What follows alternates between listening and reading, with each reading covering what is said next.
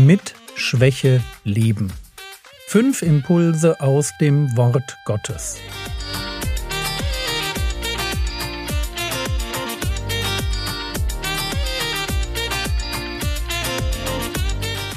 Theologie, die dich im Glauben wachsen lässt, nachfolge praktisch dein geistlicher Impuls für den Tag. Mein Name ist Jürgen Fischer und heute geht es um Schwäche, weil Gott sich offenbaren will. In gewisser Weise ist die heutige Episode inhaltlich eine Fortsetzung der gestrigen. Gestern ging es darum, dass Gott mir Schwäche zumutet, weil er mich stark machen will. Klingt paradox, ist aber eine dieser geistlichen Eigentümlichkeiten, die Gott all denen zumutet, die sich der Realität nähern.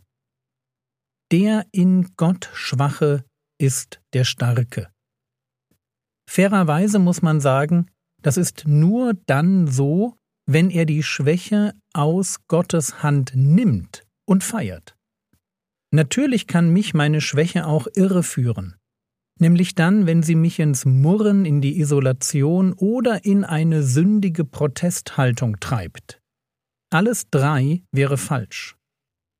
Rückzug von Gott, Rückzug aus der Gemeinschaft oder Rückzug vom Gehorsam. Das sind drei ganz gefährliche Reaktionen auf Schwäche. Und deshalb mag ich uns zuerst noch einmal Paulus zeigen, der Schwäche feiert. 2. Korinther Kapitel 11, Vers 30. Wenn gerühmt werden muss, so will ich mich der Zeichen meiner Schwachheit rühmen. Und kaum hat er das geschrieben, erzählt er eine Geschichte, wie er aus Damaskus heimlich fliehen musste, damit wir verstehen, was er meint. Und später dann lesen wir 2. Korinther Kapitel 12, Vers 10 Deshalb habe ich Wohlgefallen an Schwachheiten, an Misshandlungen, an Nöten, an Verfolgungen, an Ängsten um Christi willen. Denn wenn ich schwach bin, denn wenn ich schwach bin, dann bin ich stark. Das ist der intelligenteste Umgang mit Schwachheiten und Nöten, die Gott uns zumutet. Freu dich dran. Freu dich dran, weil Gott weiß, dass deine Schwäche die Voraussetzung für seine Stärke ist. Und wenn du richtig schwach bist, dann kann dich keiner aufhalten. Jürgen, willst du damit sagen, dass die Momente, die mir besonders übel vorkommen, weil ich vielleicht Migräne habe oder mich um Geschwister sorge, die seit der Corona-Krise nicht mehr zum Gottesdienst kommen, dass ich in solchen Momenten besonders stark bin? Und meine Antwort wäre nein, das wollte ich nicht sagen. Du bist nicht stark.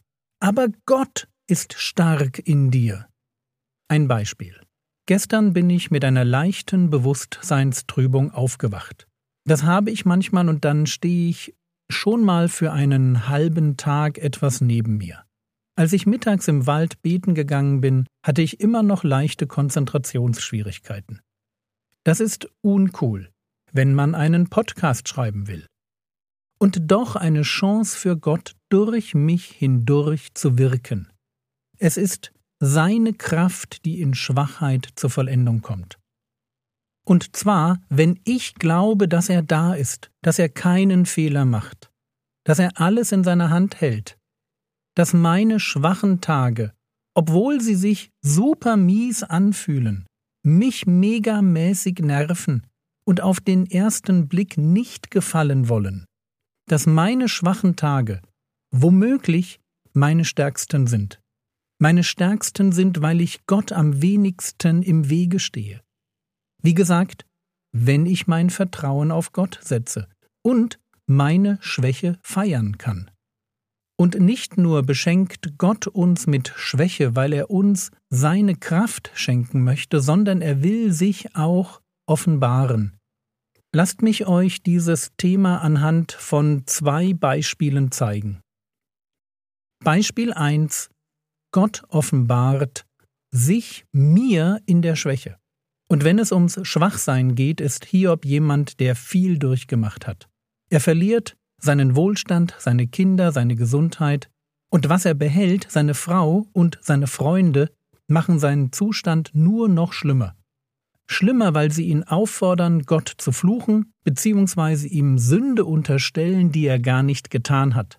Hiob wird beschimpft, sieht sich im Unrecht, verliert seine Hoffnung, seine Ehre, den Respekt seiner Angestellten, magert ab, stinkt, sitzt in der Asche und schabt mit einer Tonscherbe an seinen Geschwüren.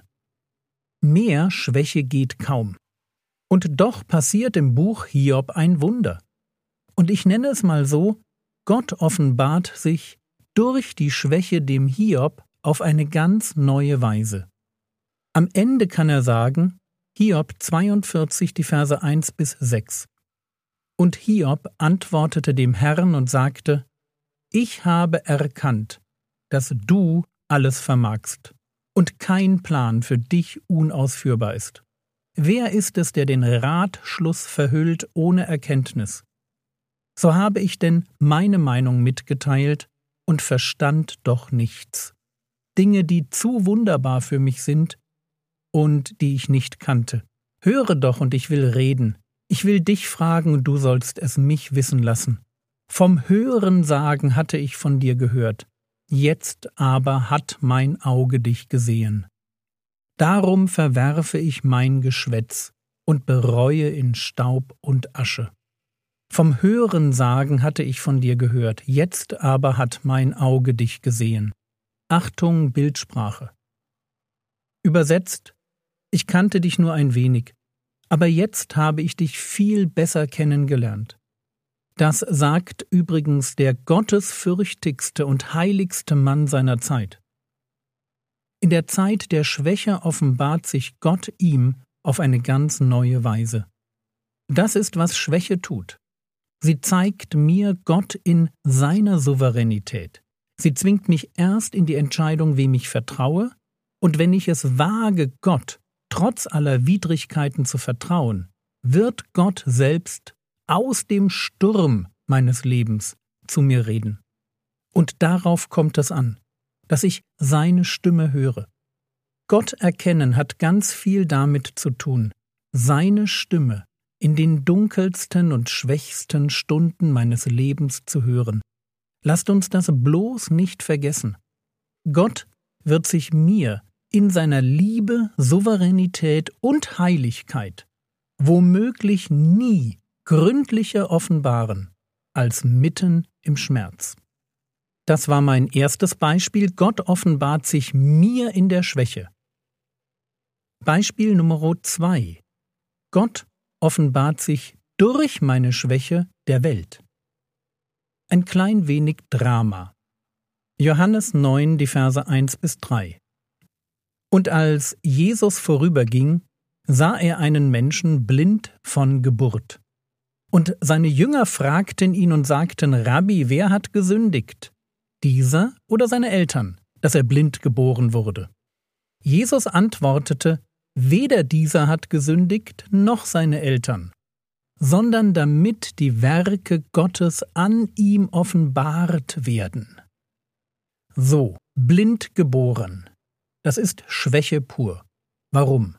Damit die Werke Gottes an ihm offenbart werden. In unserer Geschichte dreht sich, wenn wir weiterlesen, dann alles um die Heilung des Blinden und wie er zu einem Botschafter Jesu an die Juden wird. Ich würde das Prinzip dahinter gern ein wenig verallgemeinern. Und ich würde es so sagen, wenn ich meine Schwäche in Jesu Sinn angehe, werde ich zu einem Zeugnis an eine Welt, in der Schwachsein völlig normal ist. Der Blinde in Johannes 9 bekommt den Auftrag, sich im Teich Siloa zu waschen.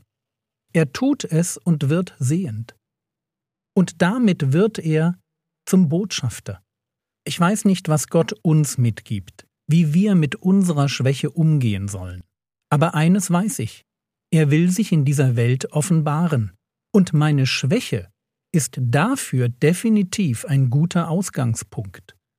Einfach deshalb, weil Menschen an mir, in meiner Schwachheit, den Gott erleben können, der in mir lebt, der mich begeistert und der mich stärkt.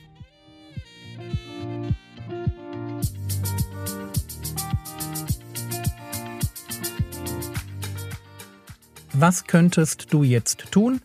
Du könntest dir überlegen, ob du manchmal auf falsche Weise mit Schwäche umgehst. Wie sieht es aus mit Murren, Rückzug aus der Gemeinschaft oder bewusster Sünde? Das war's für heute. Ein seelsorgerlicher Tipp. Mach mal eine Liste mit Schwachheiten in deinem Leben und fang an, Gott für jede einzelne zu danken. Der Herr segne dich, erfahre seine Gnade und lebe in seinem Frieden. Amen.